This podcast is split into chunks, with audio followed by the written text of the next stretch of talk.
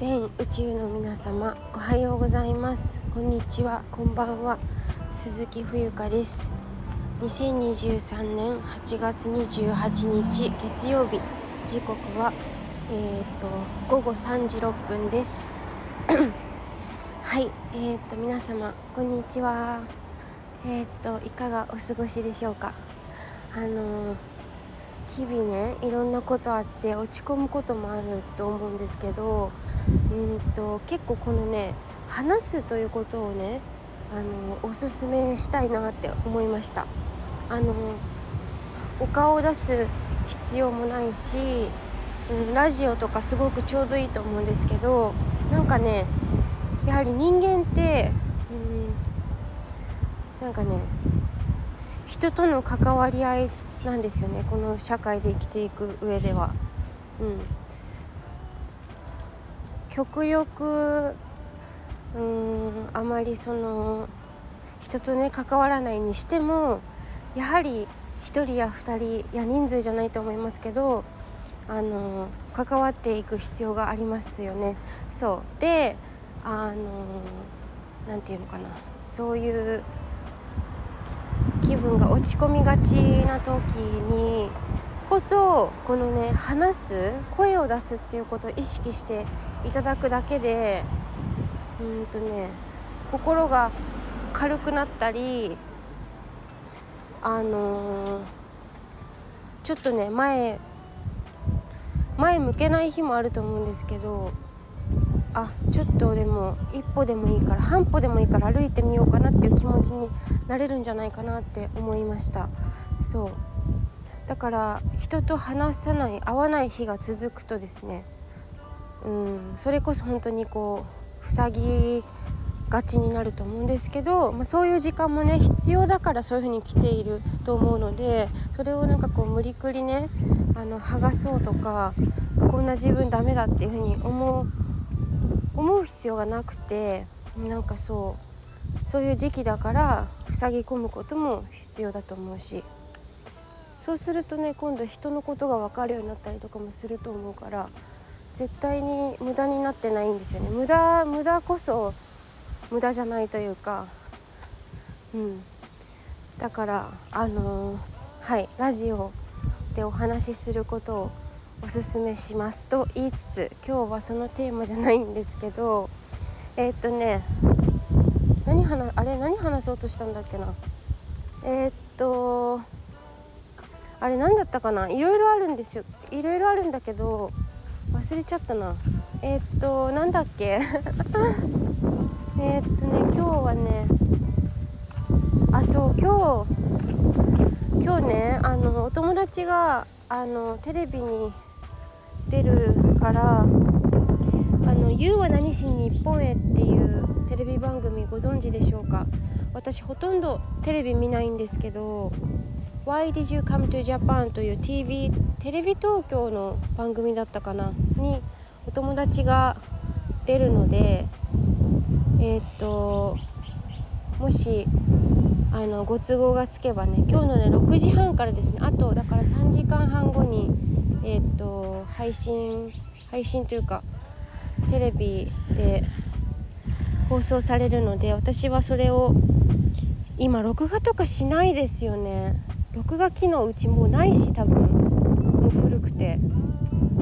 スマホもそうだけどいろいろ私たちって常にアップデートされていくじゃないですか。だからさもうエアコンとかと一緒でそのもう合わなくなってきますよね。その時代を時代遅れというか録画とかしないもんなわざわざ。録画するぐらいだったらもう見ないもん私とか。この気持ち分かる人いるかな？なんかあの録画するぐらいだったら見ない。その LINE ライブのさなんか講座とかもそうなんだけどライブのアーカイブとか残しますみたいな。何ヶ月先までは見れますみたいなのあるじゃないですか。あれね私の勝手な持論なんですけど風がちょっと吹いてるけどなんかライブはライブでその時に縁があって見てるんだなって思うんですよね。でそれが終わってアーカイブ残されたと残していただいたとしてもねよっぽど気になる回じゃない限りはなんかね見に行かないんだよねわざわざ。わかるかな？お金払ったとしても。これは何なんでしょうね。あとそう。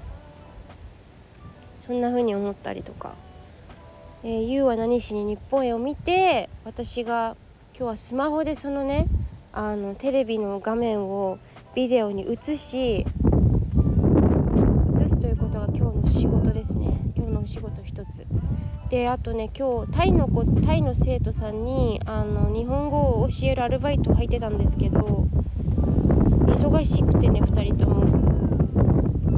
今日レッスンできないかったからまた今度持ち越しというか振り替えになりました。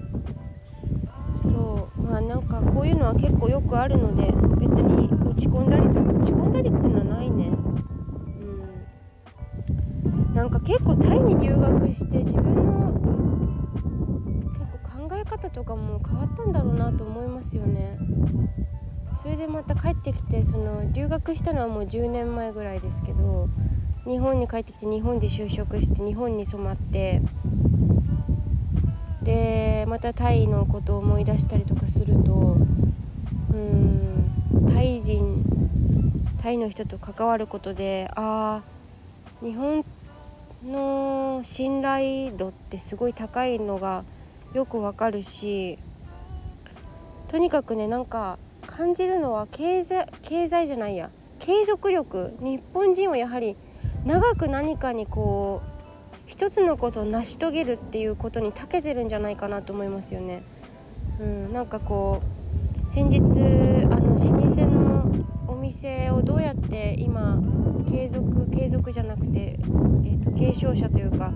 え後継者がいない中どうやってその伝統文化伝統芸能伝統芸術みたいなものをあの紡いでいくかっていうそういう異業種交流会みたいなものがありまして先日行ってきたんですけれども